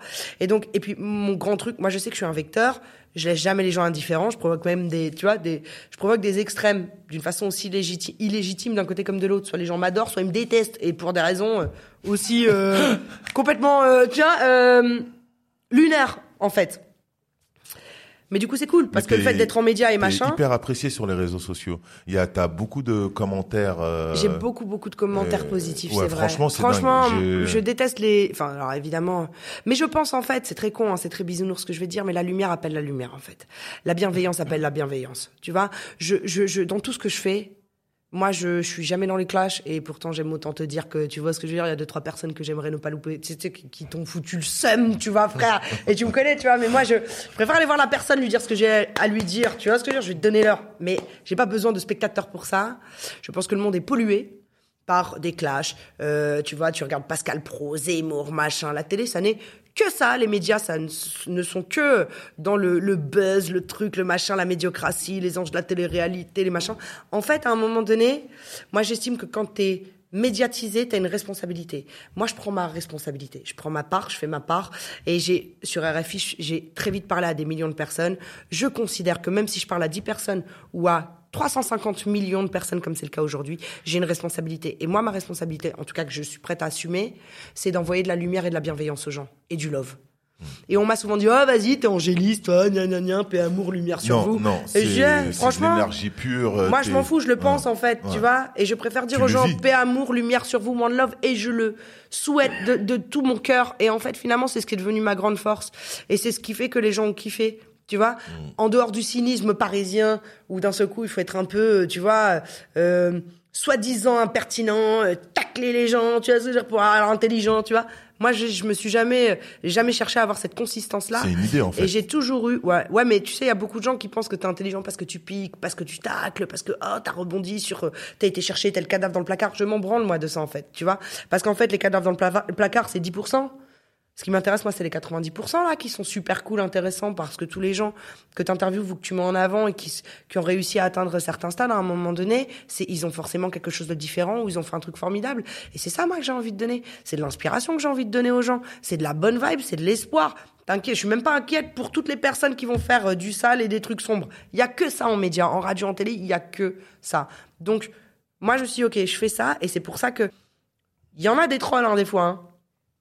Alors moi je t'explique, hein, mon mur c'est pas la démocratie, donc euh, déjà un je discute pas avec toi, j'ai même pas le temps de parler avec mes amis, tu vois ce que je veux dire, donc je vais pas rentrer dans un débat avec une personne que je ne connais pas sur internet, euh, tu vois, qui est peut-être un, un petit euh, breton de 12 ans, tu vois ce que je veux dire, qui se prend pour un chef de gang, tu vois ce que je veux dire, et qui va me faire la leçon, ça c'est petit 1, petit 2, je trouve ça d'une violence inouïe, en fait c'est super dur, je, je m'en suis mangé des trolls, c'est hyper violent en fait, t'as juste envie de remonter l'adresse IP de la personne et aller la voir parce que tu sais qu'en fait elle va me parler mandarin quand elle va être devant moi, tu vois, ça c'est sûr, mais donc c'est relou et en même temps, euh, t'as même des gens, tu vois, sur les gens urbaines qui me disent ah super l'émission, c'est un salon de massage en fait euh, l'émission. Oui, m'a fait beaucoup rire euh, cette. Eh ben voilà. Et l'autre elle veut gratter l'amitié et nanana et tu dis mais je veux gratter quoi moi Non, à de- partir du moment que tu deviens public, c'est comme ça. Il y a Mais tu sais que moi, moi, je suis d'une nature. Alors, ça m'échappe complètement. Je, je, je, je peux comprendre tous les schémas de pensée du monde. Je peux comprendre euh, euh, des choses qui sont aux antipodes de, de, de ma culture, de mon éducation, aux antipodes de mes valeurs. Je peux comprendre des schémas de pensée. Je peux comprendre, et c'est la chance d'avoir voyagé dans le monde entier. Et en plus, je suis ouverte parce que je sais que j'ai pas la science exacte. Mais je ne comprendrai jamais, mais jamais, jamais, jamais je peux comprendre. Je ne, j'ai, pourtant, j'ai retourné le problème dans tous les sens. Je ne peux pas comprendre. Moi, je regarde un truc, j'aime pas, next. Déjà, je unlike pas, je m'en fous en fait, je je- j'aime pas, je regarde pas, je je fin, je regardais le mec, tu vois, quel connard ou quel conne. Et next, je passe à autre chose. Mais de là à je unlike et je commente pour te dire qu'en fait ce que tu fais c'est de la merde. Je ne comprends pas, c'est quoi ta vie en fait? Tu sais, moi, j'ai jamais tu tu sais, c'est quoi ta vie? Elle ressemble à quoi en vrai? Je ce temps dépensé, c'est c'est c'est un truc qui me qui m'échappe euh, qui m'échappe euh, complètement. Je sais pas et, et donc du coup, j'ai très peu de trolls, mais parce qu'en fait, c'est quand même difficile, je suis difficilement attaquable. Eh, je travaille, frère. Je fais des choses, je mets les gens en avant. Je pense que je sais plutôt de quoi je parle, tu vois ce que je veux dire. Et Et même si les gamins de recad- tu sais 14 ans, euh, aussi. donc des fois j'ai des gamins de 14 ans, ouais, c'est qui la selle, la yeuve, et t'as envie de dire, eh, frère, si t'écoutes du rap, c'est peut-être grâce à moi aussi, entre autres. Tu vois ce que je veux dire? T'étais même pas né, mais t'étais même pas, tes parents se connaissaient même pas déjà, tu vois. Mais donc ça c'est un peu relou, et puis parce que la France connaît pas l'histoire des gens, connaît, connaît pas sa propre histoire. C'est les Ouais. Français ont une mémoire de- politique de 10 minutes, euh, musicale de 30 secondes, tu vois. Enfin donc du coup, mais je m'en fous, je suis pas frustrée. Je la garde celle-là. Ah bah oui. Et en fait, Les trolls, en général, le peu de trolls, si je les laisse, ils se font défoncer par tous mes, mes supporters, tu vois ce que je veux dire? Et, et après, je, je tège. Mais non, en mais en tout vrai, cas, ça, ça répond à, au- à, à ton énergie et que, et que j'ai juste t'as vu. d'un con, tu que- vas attaquer quelqu'un de bienveillant, pourquoi faire Mais on les fait voit même pas. J'ai surtout vu beaucoup J'ai de- de- 99,5% de, de, de, likes et de, et de mentions j'aime, même sur euh, la chaîne YouTube de...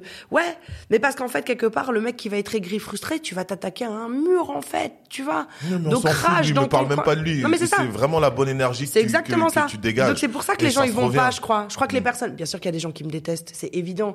Il y a un truc, je te raconte une anecdote, c'est drôle. Bah oui. En plus, tu tu sais. Euh, alors il y a des gens qu'on a identifiés, hein, donc euh, garde tes amis près de toi et tes ennemis encore plus près. On a gardé ça fort en tête, mais au-delà de ça, je finis par avoir de l'affection pour cette personne. Sur la chaîne YouTube Légendes Urbaines, il y a une personne, mais c'est pas comme sur les réseaux. Enfin, les Attends, on se perd, on se perd, cache. parce que non, là, non, tu me mais écoute, de parce que je te parle de troll, je te parle de troll. Hein.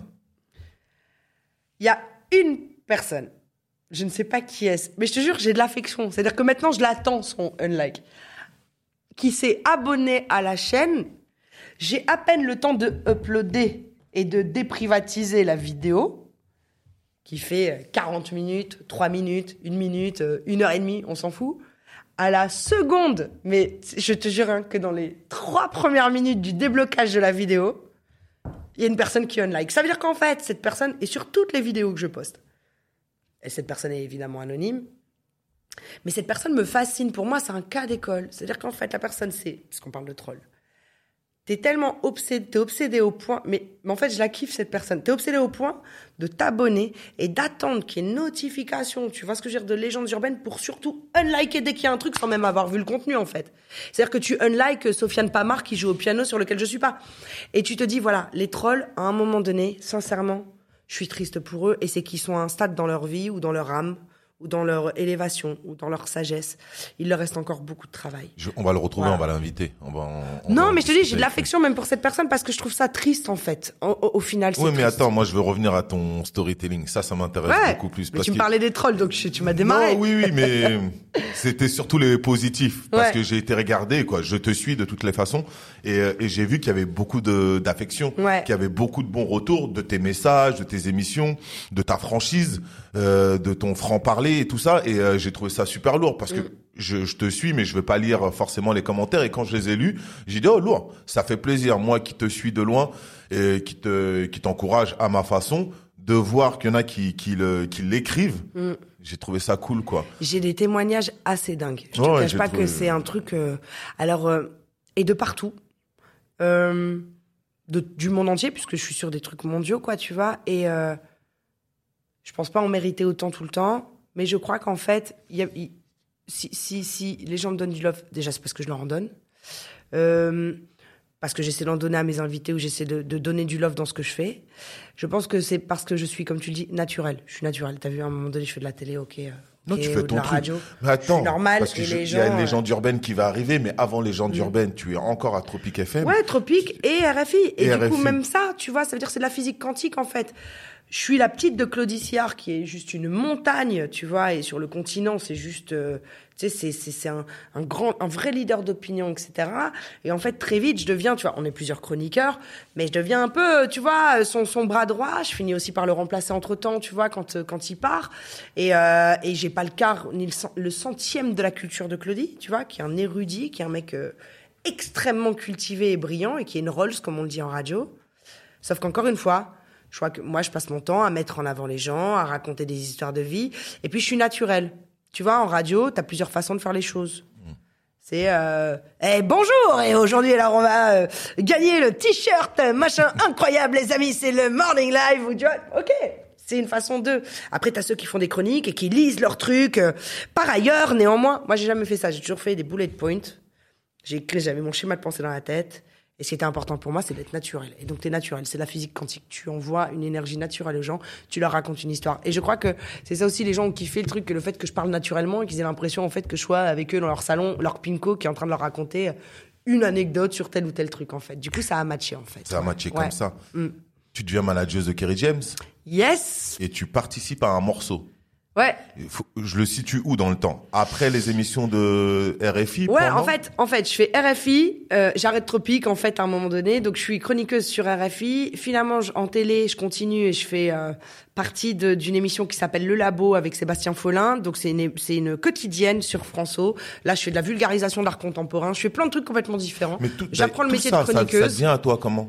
On te propose, tu tombes dessus Non, je, je, puis, je voir les gens, je cherche, ouais, Ah, bien tu sûr. provoques aussi. Moi- ouais, parce que moi, en fait, Mm. j'ai très vite, dès Tropic FM, je me dis, ah putain, je veux mon- ma propre émission. Je veux mon- ma propre émission de télé. Mais tu penses bien que jamais de la vie on allait me la donner, quoi. Tu vois ce que je veux dire? Ça m'a pris 12 ou 13 ans avant d'avoir ma propre émission, quoi. Tu vois? Mm. On est en France, hein, mon ami. Donc, c'est, c'est, ça a été extrêmement dur et extrêmement laborieux. On me dit, non, toi, t'es mignonne, tu vas faire des chroniques. Et donc, j'ai été chroniqueuse. Et en fait, donc, et sur RFI, et sur François. Et Kerry me propose de le manager, parce qu'il avait arrêté avec Stéphane Cacho, avec qui il a fait un parcours incroyable pendant 7 ans. Et en fait, on se dit, OK, sauf que moi, j'ai radio, télé. Et en, et en plus, moi, je suis encore une fois, je suis, j'aime pas parler avec les maisons de disques, j'aime pas aller faire là, les déclarations de droit, scam, SDRM. C'est un retour. Je voulais plus jamais m'occuper d'artistes. J'avais dit plus jamais de ma vie. Tu vois, c'était ça aussi. Je continue à transmettre, mais là, en fait, je suis en train de m'égarer. Tu vois, je donne plus d'énergie à la vie des Brick and Lace, à la vie de X, Y, Z qu'à moi, quoi, tu vois. S'occuper d'artistes, c'est vraiment beaucoup d'énergie. Ce sont des priorités par rapport à toi. Et moi, j'étais, et en plus, tu gagnes pas beaucoup d'argent en réalité. Moi, j'étais complètement, je suis pas une bonne businesswoman.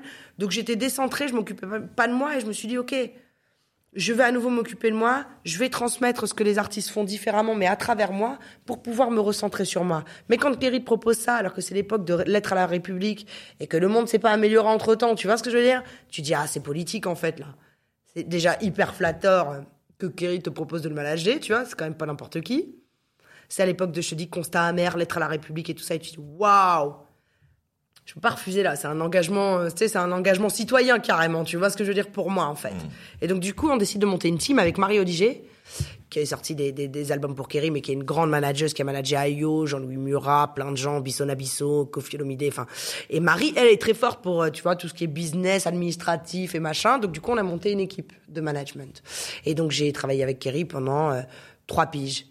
Et en fait, donc ça c'était à l'époque des derniers MC, du Bercy, on a monté ensemble la CES, je travaillais avec lui sur le début de la CES, on a fait une tournée en Afrique, et puis à un moment donné, bah ça y est, on avait exploité l'album, et, euh, et puis moi je voulais recommencer à me centrer sur moi, parce que là, en, en l'occurrence, s'occuper de Kerry, c'est, tu vois, ça boulot. te prend, mais euh, surtout que je te dis, il y avait le Bercy à remplir et tout ça, donc euh, j'ai vraiment donné au, au moins un an et demi de ma vie, en faisant de- quand même de, de la radio et de la télé, mais j'ai euh, j'étais sur euh, tu vois sur sur sur le développement et, et en collaboration avec Kerry pendant tu vois vraiment un an et demi matin midi soir. Et donc du coup je, je suis resté dans la team etc mais après j'ai repris et puis et puis et puis euh, j'ai arrêté. Tu vois ce que je veux dire? Comment t'atterris dans le morceau? C'est Ah, de Musique Nègre. c'est- Ouais, c'est une idée de vous deux, ton c'est une, intro. c'est une idée de Kerry. C'est une idée de c'est Kerry. une idée de Kerry. C'est une idée de Kerry euh, qui euh, un soir Kerry Kerry il s'y prend, prend toujours très à l'avance.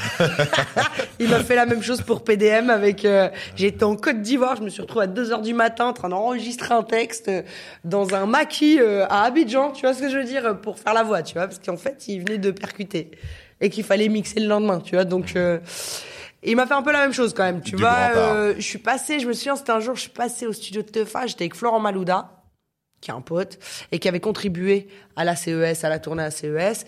Et là, Kerry, avec, avec qui je suis toujours en relation, hein, tu vois ce que je veux dire. J'ai écrit des bios pour lui, euh, j'ai fait euh, sur euh, le dernier album, je crois, ouais, sur euh, Je rappe encore, j'ai fait une série de mini-documentaires, machin, reportage. C'est vrai qu'après, tu vois, c'est la famille, donc Kerry, dès qu'il peut, c'est dès qu'il peut collaborer avec ses amis d'une façon ou d'une autre, il le fait, Il le en fait. fait. Tu vois ce que je veux dire? Donc, euh, on s'est jamais quitté, en fait. Même si j'ai- le management, c'était terminé depuis très longtemps. Il est managé par Lisa. Et c'est super. Et là, ce jour-là, il me dit, ah putain Eh ouais, mais ce serait trop bien que tu viennes faire une voix, machin, hein. Et donc, lui, il avait écrit une partie. On a retravaillé le texte ensemble, tu vois. Et euh, donc, il avait son idée de, tu vois. Et, euh, et du coup, on a réécrit ça en une heure. Bim, bim, tu vois. Et euh, C'est quoi qui l'intéressait Ton timbre de voix? C'est ta position par rapport à, à la politique, à la- ta, ta vision des choses Parce que moi, ce que j'avais, moi, ce que j'avais retenu, c'était ton timbre.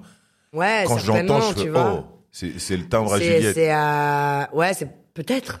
Peut-être. En plus, Kerry, ouais, ça, il est mort de rire, tu vois, en fait, surtout sur ma voix. Tu, tu sais à quel point il peut me charrier là-dessus. Tu connais notre gars. Non, mais on- on- même, euh, Mais euh, non, je sais pas. Je pense qu'il y a plein de choses. En fait, Kerry, il a envie de donner de la fort. En même temps, musique nègre, tu vois, c'est quand même, euh, tu vois, des combats moi dans lesquels je suis aussi. euh, clairement, même si je suis pas du tout militante, etc. En tout cas, c'est des questions qui me concernent et euh, euh, sur lesquelles j'échange beaucoup. Moi, j'ai pas besoin d'avoir un statut de militant ou d'être reconnu en tant que. D'ailleurs, je ne le suis pas. Comme ça, les choses sont claires. Je suis dans mon coin. Je fais ce que j'ai à faire. J'en parle avec mes amis. S'il y a des choses à faire, on fait. Fin de l'histoire. Je suis pas du tout dans ce genre de posture. Ça ne, c'est pas, tu vois, je suis pas là, moi, en fait. Mais du coup, Kerry, qui me connaît par cœur, il sait très bien. Donc, euh, ces histoires avec, euh, euh, tu vois, ça, Raphaël, Antoven, tout ça, c'est quand même des historiques. Quand on s'est mangé des rafales avec euh, l'autre de Nice. Estrosi, Ciotti, qui nous ont clashé, etc. C'est quand même des situations que j'ai eu à gérer, moi, ça, tu vois. Donc, euh, il y a, cette cohérence-là. Il y a euh, euh, Musique Nègre, évidemment, il faut une journaliste qui, qui, qui est la journaliste ou le journaliste plus proche de Kerry que moi. Bah, personne, moi, tu vois, en fait. Il y a le fait que lui aussi m'a vu bosser, il m'a vu évoluer, tu vois. C'est-à-dire que c'était très drôle un jour. Euh, j'avais arrêté le labo et on est au Claudie Show avec euh, bah, Claudie et on faisait une espèce de late show, tu vois, euh, et où on avait plein d'invités. Et, Kerry est invité ce jour-là. Mais Kerry, il m'avait jamais entendu. euh, il m'avait jamais vu faire radio du billet d'humeur en télé. Là, c'était en télé. Mais il m'avait jamais entendu, en fait. Il avait jamais vu mon travail. Et je sentais, eh, c'était, déjà, c'était une pression pour moi parce que je manageais Kerry à ce moment-là. Je pars sur un billet d'humeur. C'était à l'Alhambra, il y a 400 personnes dans le public, il y a Kerry qui est là, je fais un billet d'humeur autour de lui, etc. C'est une pression, en fait. Parce que, déjà, je suis son manager, donc il s'agit pas de l'afficher et de faire un truc claqué, tu vois ce que je veux dire? Parce que je le fichais, en fait. Et ensuite, je sens que Kerry lui-même a peur. Tu sais, quand, quand tu t'es proche des gens et t'as juste peur qu'ils se viandent, en fait, tu Ouais, vois. ouais. T'as peur d'être déçu, est- t'as peur que ce soit pas bien, tu vois ce que je veux dire? Parce que tu les aimes, c'est tes amis et t'étais, et je voyais Kerry, je le voyais dans un moment de solitude, dans un oula, oula, oula, où est-ce qu'elle va, elle va où, et en fait, il a kiffé. Et, euh, et il est venu me voir en me disant, putain, je suis impressionné, t'écris et tout, c'est toi qui écris, tu sais, il se fout de ma gueule, évidemment. Et j'ai senti qu'il était fier et qu'il était content. J'ai réussi à apprendre ce nouveau métier. Parce que forcément, tant que tu l'as pas vu, t'es sceptique et t'attends de voir avec bienveillance. Et je crois qu'à partir de ce moment-là, voilà. Et donc Musique Nègre, ouais, je, je, après je suis pas dans sa tête, mais euh, on l'a fait pour Musique Nègre, on l'a fait pour PDM, et puis évidemment, ouais, ma voix elle est reconnaissable. Mais tu sais qu'il y a beaucoup de gens qui ont pas capté au départ que c'était moi, surtout qu'en plus dans le clip on était déguisés en mode tard les années 60, tu vois. Et euh, et il y a encore des gens qui me disent mais ce serait pas toi en fait, euh, la meuf de Musique Nègre. Et je bah ouais ouais. Mais il y a plein de gens qui ont pas percuté sur le fait que c'était moi, non. Ouais. Après j'ai fait les scènes, j'ai fait les zéniths et tout ça avec lui, tu vois. Ah, tu l'as fait aussi sur scène. J'ai fait quoi? J'ai fait Zénith. Ouais, je me, je me demande même si j'ai pas fait Bercy, je sais plus. Ouais, je l'ai fait sur scène, ouais. Ouais, ouais. Et ça, c'est un truc de ouf. Ça, c'est gaulerie quand t'as tout le public qui dit le texte à ta place et tout. Moi, j'avais Mais ça me peur. fait penser à tes débuts. T'es venu voir une scène. T'es Ouais. venu voir du monde. T'as vu Ça t'a fait un déclic. Ouais. Et là, euh, 15 ans, 20 ans après, tu te retrouves toi sur scène à parler au public. Et c'est un délire. Et maintenant, moi, à titre personnel, c'est-à-dire qu'en plus, tu vois, grâce à RFI, très vite, l'émission de Claudie est tellement lourde, en fait, sur le continent africain que je me retrouve, moi, à présenter des shows. Et C'est ça. Moi, voilà. je suis une JO du Tu- Club Med. Ouais, non, mais tu, l'Afrique, c'est devenu ton terrain de jeu. ouais. Tu, tu voyages beaucoup en passe- ouais, Afrique, voyage t'es beaucoup, invité, ou, ou t'as beaucoup d'activités sur le Mm. territoire africain. Mm. Raconte-nous un peu. Caribéen et africain. Caribéen et africain. aussi, ouais. Attends, Euh, pour pas que je me perde, là, on finit avec Kerry. Kerry, là, c'est fini, tu sors du Mais je management. suis toujours sur RFI et je présente des shows entre temps. Voilà. Sur Et le continent, ça m'arrive, tu vois, Voilà. D'aller présenter des et les Caraïbes et tout ça pour Trace, euh, tu vois. Et, euh, et c'est vrai que les gens te voient en tant que journaliste, etc. Mais moi, je suis une kermesse, tu le sais, tu me connais, tu vois. Encore une fois, euh, quand je suis journaliste, je suis journaliste, mais quand je suis dans le divertissement, je suis dans le divertissement et je l'assume complètement. Moi, tu vois, je suis une ch'ti, t'as vu Et nous, on faisait la queue leu leu, tu vois. J'ai été adopté par des blancs ch'tis du nord de la France. On est des kermesses, c'est dans notre ADN, c'est là, c'est ça, nous. c'est ça, notre vie, tu vois. Et, euh, et donc, du coup, euh, moi, je suis un clown, donc j'aime trop ça, c'est gaulerie, en fait. Et donc, très vite, je me suis retrouvée sur des festivals, des concerts, des trucs en Afrique ou dans les Caraïbes à hoster des shows. Les gens étaient archi contents de me voir en vrai parce qu'ils connaissaient ma voix, mais ils m'avaient jamais vu, tu vois. Puis on était moins sur les réseaux sociaux, tout ça. Et puis moi, très vite, je me suis rendu compte que je kiffais, en fait. C'est super marrant quand t'es sur scène, à présenter des shows, tout ça. Surtout que moi, je sais encore une fois que je fais la différence parce que t'as beaucoup d'animateurs, ils arrivent sur scène, c'est un défilé de mode. Leur phrase, elle dure, elle fait des, elle fait des kilomètres. Oui, on titille constitutionnellement, nous allons recevoir son excellence étincelante. La personne fait un défilé, regardez mon beau costume que j'ai acheté pour la scène. Mais c'est claqué, frère en fait, t'es là pour divertir les gens. Les gens sont venus voir des artistes, sont pas venus te voir toi en tant qu'animateur. Toi, t'es là supposé leur faire passer le temps, tu vois, entre les deux artistes et les changements de plateau. Et donc moi, du coup, forcément, j'arrive en kermesse, tu vois, sur basket, clac, clac, clac, on rigole. Je fais danser les gens, on fait des blagues, des trucs. En même temps, je leur parle, je dis des choses. Mais l'exercice, il est chamé parce que certes, t'as peur la veille. Tu vois, en Guinée, il y a pas longtemps, j'avais présenté le show de Maître Gims. 90 000 personnes au stade. C'est ce que c'est 90 000 personnes dans un stade. Et là, et la veille, le moment de solitude, je me dis, mais je suis une d'un, moi. Et c'est à l'époque où je manageais encore Kerry, tu vois, entre les deux, quoi, tu vois, c'était, tu dis, mais je suis une folle. Comment on dit bonjour en sous-sous, je me souviens plus, mais ça se trouve, ils vont me jeter des pierres, ils vont dire, qu'est-ce qu'elle fait là, elle, tu vois ce que je veux dire, on s'en branle, c'est pas, c'est pas notre animatrice qu'on veut voir, euh, tu vois? Et mais t'as des moments de solitude, et puis après, le lendemain, tu dis, bon, quand faut y aller, faut y aller. Et quand tu montes sur scène et que les gens, tu vois, tu vois qu'ils sont une joie de te voir, ils sont archi contents. Toi, t'es content. Bon, il y a certes des fois un ou deux trolls, mais bon, tu vois, ça on les éteint rapidement, tu vois ce que je veux dire, parce que autrement après ça fait effet boule de neige, et c'est c'est la merde, tu vois. Mais mais pour le coup, euh, ouais, c'est une énergie que je kiffe parce que finalement, tu vas à la rencontre des gens pour qui bah t'écris, pour qui tu fais de la radio, pour qui tu fais des chroniques à l'époque, en tout cas, euh, pour qui aujourd'hui je fais des émissions parce que c'est aussi pour eux. T'échanges beaucoup Et, avec euh, eux? Ouais. En direct, quand t'es sur scène, quand. Ah tu- ouais, sur scène, ouais. Parce, Parce qu'en que plus, c'est bam, bam, bam. C'est du, tu sais, c'est- de T'es l'énergie pure, quoi. Et c'est du love, tu T'es vois. assez sollicité euh, sur, euh, pour, euh, pour animer, pour présenter, Ouais. pour venir échanger, discuter. Ouais, ouais mais je kiffe, moi, ça, Ouais, tu vois. Mm. Moi, j'aime l'humain, j'aime euh, qu'on se voit en vrai, qu'on se parle en vrai, tu vois. Je vais Tu faire te des sers de conférences. ton euh, expérience, tu parles de ton parcours, pas, pas forcément du parcours comme là on est en train de faire, mais c'est ton expérience qui parle aux gens. Et puis les gens, je pense, ouais, il y a l'expérience, mais je pense que c'est le fait que je me prends pas la tête. Mm. Tu sais, à un moment donné, effectivement, aujourd'hui, on atteint des niveaux de notoriété, mais c'est de la science-fiction. Mais même à Paris, en fait, tu vois ce que je veux dire? On doit m'arrêter dix fois par jour. Mais en plus, on m'arrête d'une façon cool, tu sais, c'est genre, eh, c'est un journaliste, eh bien Ouais, je. Ces gens sont pas en mode, euh, tu vois? Ah ouais, connerie, je vu l'émission avec... euh, Donc, euh, tu sais, les gens sont bonne vibe. Ou alors, ils me font loin, un petit clin d'œil, tranquille. Donc, c'est cool, c'est du love, Tu tu, vois. des projets sur l'Afrique ou les Caraïbes? On t'invite sur des gros projets, Ouais, des ouais. structures, des choses à Bah, faire j'ai fait, je fais de la dans ta alors, transmission. Il m'arrive moi à faire de la stratégie dans l'ombre. Je fais du, je fais des, je fais, je fais des conférences. Je fais du média training en France aussi. Euh, j'ai fait la direction artistique de l'album des Kiff No Beat, tu vois. Donc je suis partie deux mois là-bas pour travailler avec eux. Tu vois, non, mais je fais plein de trucs. Mais euh, après, c'est vrai que la présentation de, de shows. Euh, la magie, de toute façon, c'est simple. Je te dis encore une fois, c'est de la physique quantique, c'est de l'énergie pure. Quand tu t'amuses, les gens s'amusent. Les gens s'amusent. Quand tu vas de bon cœur et que t'envoies du love, les gens ils te renvoient du love. Il y a absolument aucune place pour. Et en fait, t'es tellement connu, les gens souvent parce qu'en Afrique il y a quand même cette culture de la posture. En France aussi, mais où d'un seul coup t'es connu, euh, faut cesser la culture du boss, faut arriver, faut être bling, faut être machin. Moi je suis pas comme ça en fait. J'arrive, je suis en kermesse et en fait d'un seul coup le peuple se dit aïe, Tati elle est comme nous en fait. Tu sais, elle s'en fout, elle se prend pas la tête, tout ça, machin. Et en fait, moi, ce que je n'ai de cesse de leur rappeler, c'est qu'on fait pas des opérations à cœur ouvert. Alors certes, je suis connue. Moi, j'ai démystifié la notoriété depuis très longtemps pour avoir été proche de gens extrêmement connus dans le monde entier. C'est factuel. La notoriété est un outil. Et cet outil-là, il doit être utilisé pour passer des messages, pour donner de la vibe aux gens. C'est pas une fin en soi. J'ai jamais rêvé d'être connu dans ma vie. Ça n'est pas, tu vois, ça n'est pas une fin en soi. C'est un but absolu pour beaucoup de gens d'être une star. Tu sans même faire quelque chose qui Les nouvelles qui- générations. ouais, qui justifie le fait d'être une resta, tu vois. Mais- Moi, pour moi, être une resta, c'est un outil pour pouvoir parler au plus grand nombre et pour pouvoir envoyer et passer des messages auprès du plus grand nombre. Et les gens le reçoivent quand tu le fais simplement et quand tu te mets au niveau des gens parce que c'est pas parce que je suis connu que je suis pas au même niveau que tout le monde. Je suis exactement au même niveau que tout le monde, tu vois. Et je ne m'écoute pas parler, je suis pas sur mes côtes en fait, tu vois. On est là, moi je suis là pour vous servir. C'est cool, je suis là pour vous Mm, Je donner de la veux vibe. pas te demander quelle est ta transmission. Je pense que tout, tout- toute l'heure là, elle est, elle est Ouais. Elle est transmission. Donc euh, L'amour. En fait, au final, si je dois le réduire en un truc, c'est l'amour, en fait. L'amour et puis euh, le, travail, la rigueur, être avide de savoir, la gratitude essayer toujours d'aller plus loin, de se tirer vers le haut, parce qu'on est quand même dans des périodes où en fait c'est la médiocratie, où on nivelle par le bas. Essayez, même si c'est super dur, grosse flemme, crise existentielle, tout ce que vous voulez, ou difficulté dans la vie, essayez quand même toujours de vous tirer vers le haut. Rendez-vous compte de la chance qu'on a quand même d'être en vie, c'est plutôt chouette.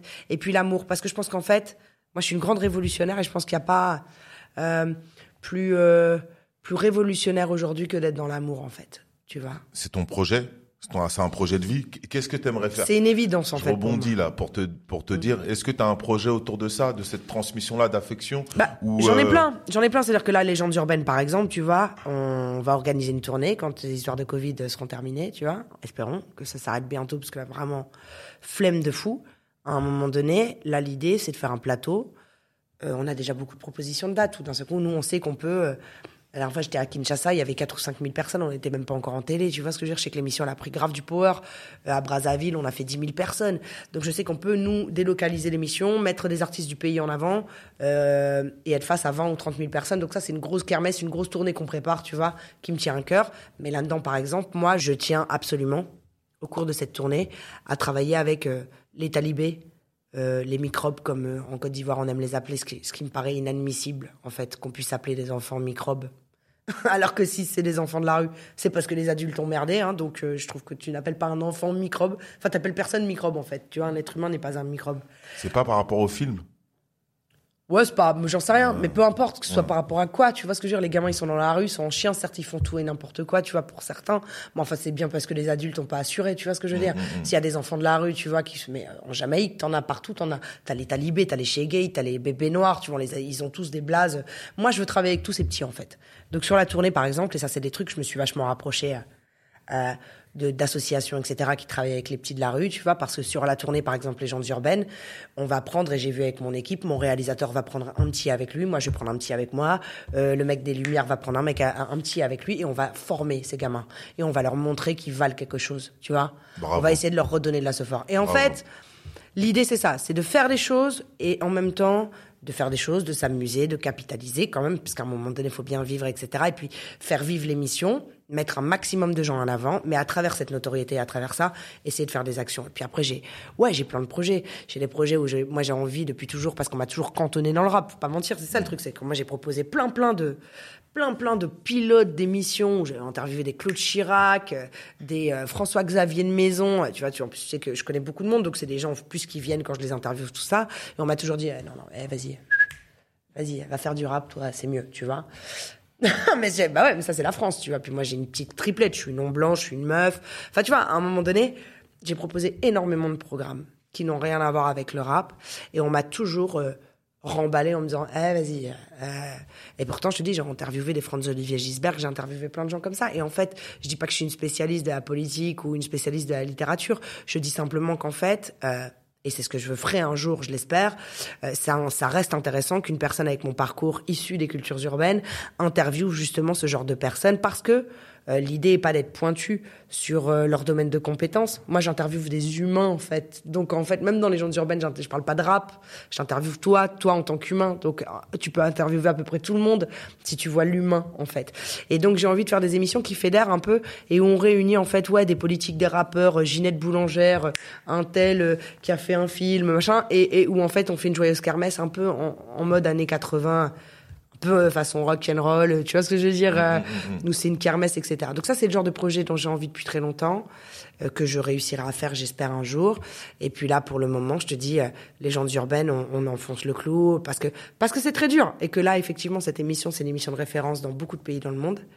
Qu'être sur France 24, c'est pas rien. C'est comme la BBC ou CNN, hein, tu vois, France 24, c'est 356 millions de foyers touchés dans le monde. C'est-à-dire qu'il n'y a pas un pays qui est pas qui ne diffuse pas France 24. Tu vas dans des aéroports, des fois les gens à Dubaï me font des captures d'écran de l'émission dans l'aéroport ou à l'hôtel ou machin. Ça tue, tu vois. Moi, je me rends pas compte de ça, mais c'est cool. Et en plus, on est entre deux JT. C'est une chaîne de géopolitique, de, de JT. Donc du coup, quand euh, tu reçois Kalash criminel, tu vois ce que je veux dire, ou euh, Maes ou je ne sais qui, tu vois ce que je veux dire entre un politique, euh, un auteur ou machin, et entre deux JT, tu dis ouais c'est cool parce qu'en fait les mecs sont respectés et sont reçus exactement de la même façon qu'un politique, etc. Donc on avait besoin de ça.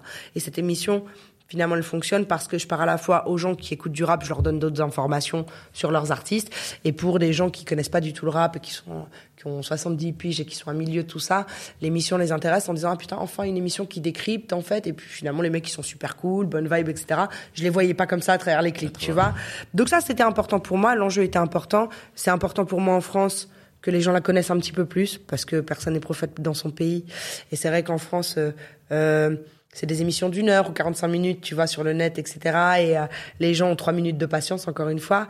Et puis, et puis encore une fois, parce que c'est dur. Et ça, encore une fois, ça, tu vois, la misogynie est là la condescendance, tout ça, c'est compliqué en France. L'émission commence à être connue, mais euh, je peux te dire que j'en ai chié. Ça fait deux ans que même avec des attachés de presse, tu savais, tu sais quoi, des fois j'ai des gens au téléphone, mais ils me parlent comme si j'étais... Euh, je, je, peux pas te dire, ils ont, tu sais, ils ont pas notre temps. C'est une émission pour eux, ça n'existe pas, on n'existe pas. Ou alors, tu vois, les managers de certains rappeurs, tu sais, qui te font galérer comme si t'étais leur petite. Tu vois ce que je veux dire? Parce que donc c'est très compliqué parce que c'est moi qui fais tout de A à Z sur l'émission, tu vois. Je programme, j'écris, je machin, je gère les chroniqueurs, les trucs, les magnétomystères.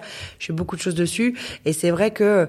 Euh, alors je suis contente parce qu'on a vraiment progressé, mais je peux te dire qu'on galère encore des fois même à programmer des gens qui en fait, euh, tu sais, ils font les cums et les meufs et tu dis waouh, c'est compliqué quand même ça. Légende urbaine. Donne-moi ah, ton, pas grave, avec livre de chevet. Euh, le livre des coïncidences de Deepak Chopra. Un morceau de musique. Euh, un, son qui t'a marqué Super dur. Euh... Ah, bah, allez. flemme, t'es relou. Oh là là un, un, rap et un reggae. Euh... Ah, c'est dur. Mais, mais, comment tu peux me faire un non, truc pareil? trop le son. Une galère. Mais bien sûr. Donne-moi un artiste. Ouais, non, non, non, non. Ok, je, je peux t'en donner plusieurs. Ok. Euh... Constat amer, Kerry James.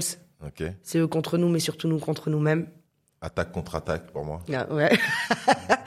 euh, euh, en reggae, Max Romeo, Chase the Devil. Ah, connais pas. I'm gonna put on an iron shirt and chase the devil out of earth. C'est trop marrant. Il dit qu'il va mettre une armure et qu'il va chasser le diable sur cette, de cette terre. Je pense qu'il avait beaucoup fumé quand il a écrit cette chanson, en disant je vais l'envoyer sur la planète Mars. Mais elle est très drôle. Euh, un film. Euh, ah, eh, j'en ai quelques-uns moi, mais euh, euh, l'associé du diable. L'associé du diable, mm. bravo. Euh, Qu'est-ce que j'allais dire? C'est une question qui est posée à l'inverse. L'associé du diable est, parce que tu vois, là, je te parle beaucoup du diable alors qu'on s'en branle, en fait, en vrai, parce que je viens de te dire Chess de Devil et tout. Donc, euh, mais l'associé du diable pour, pour l'apprentissage est euh, Inception. J'aime beaucoup. Enfin, moi, je suis absolument fan de, de Nolan et de son univers. Donc, Inception, Interstellar, etc. Sont des, moi, c'est des trucs qui me, qui me parlent beaucoup. Il est bien. Et euh, c'est pas avec euh, DiCaprio? Non, c'est avec. Euh... Non, si. Attends. Si, si, si, si, si, si. Inception. Oui, oui, si, si, si, si, si, si, si, si.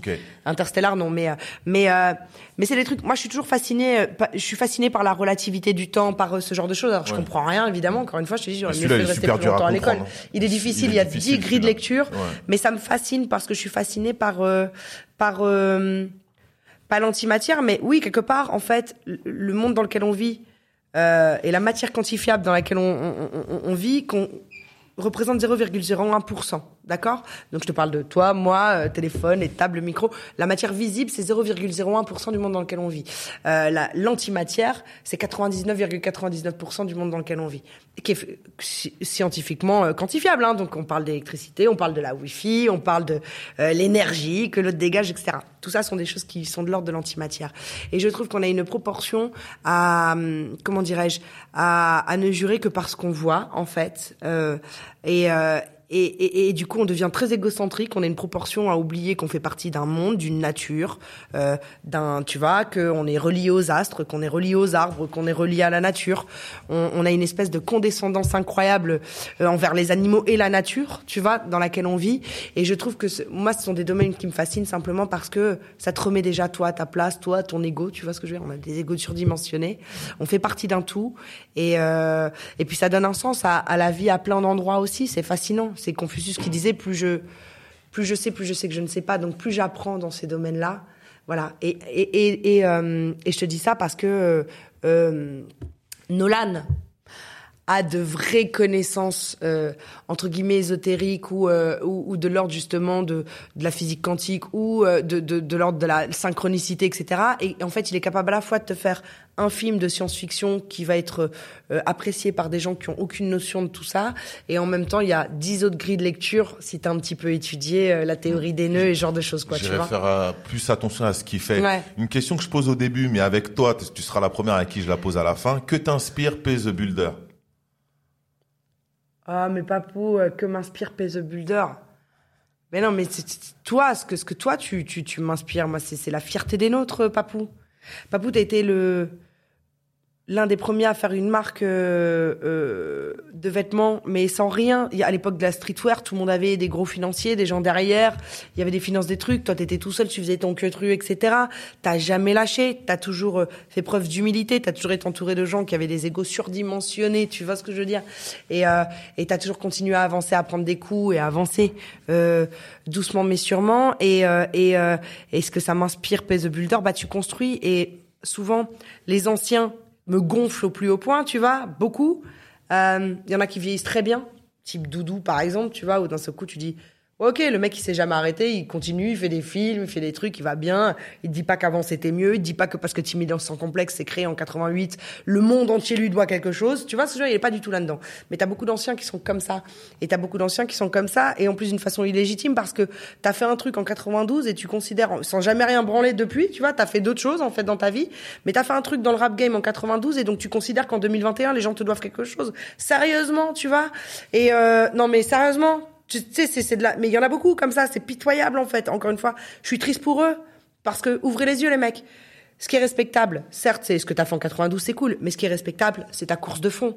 C'est ta capacité à être là tout le temps et à continuer à faire, à faire, à faire. Parfois tu brilles, parfois tu brilles pas, c'est pas grave, mais la façon dont tu sais rester là au cours des années.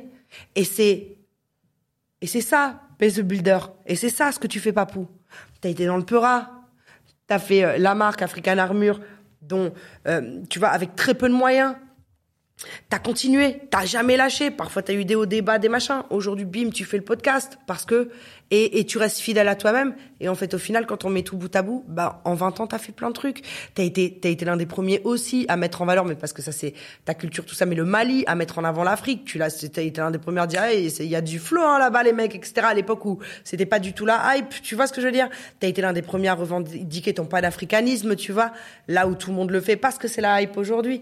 Donc, euh, voilà, t'as fait ce- cette course de fond. Et donc, Pay the Builder, c'est, euh, c'est, euh, bah, c'est de la construction et, et, et, et construction, bah, elle commence le jour de notre naissance jusqu'à notre mort. Et, euh, et toi, t'as jamais arrêté et tu l'as toujours fait humblement. Donc, euh, grand big up à toi. C'est ça que ça me, ça m'évoque. Bah, je, je pense qu'elle m'a fait la, la meilleure expression. Merci Juliette. Euh, Juliette est une, une personne à suivre et euh, il faut la suivre. Voilà. Merci Comment mon finir. papa. De rien. À bientôt. Ciao.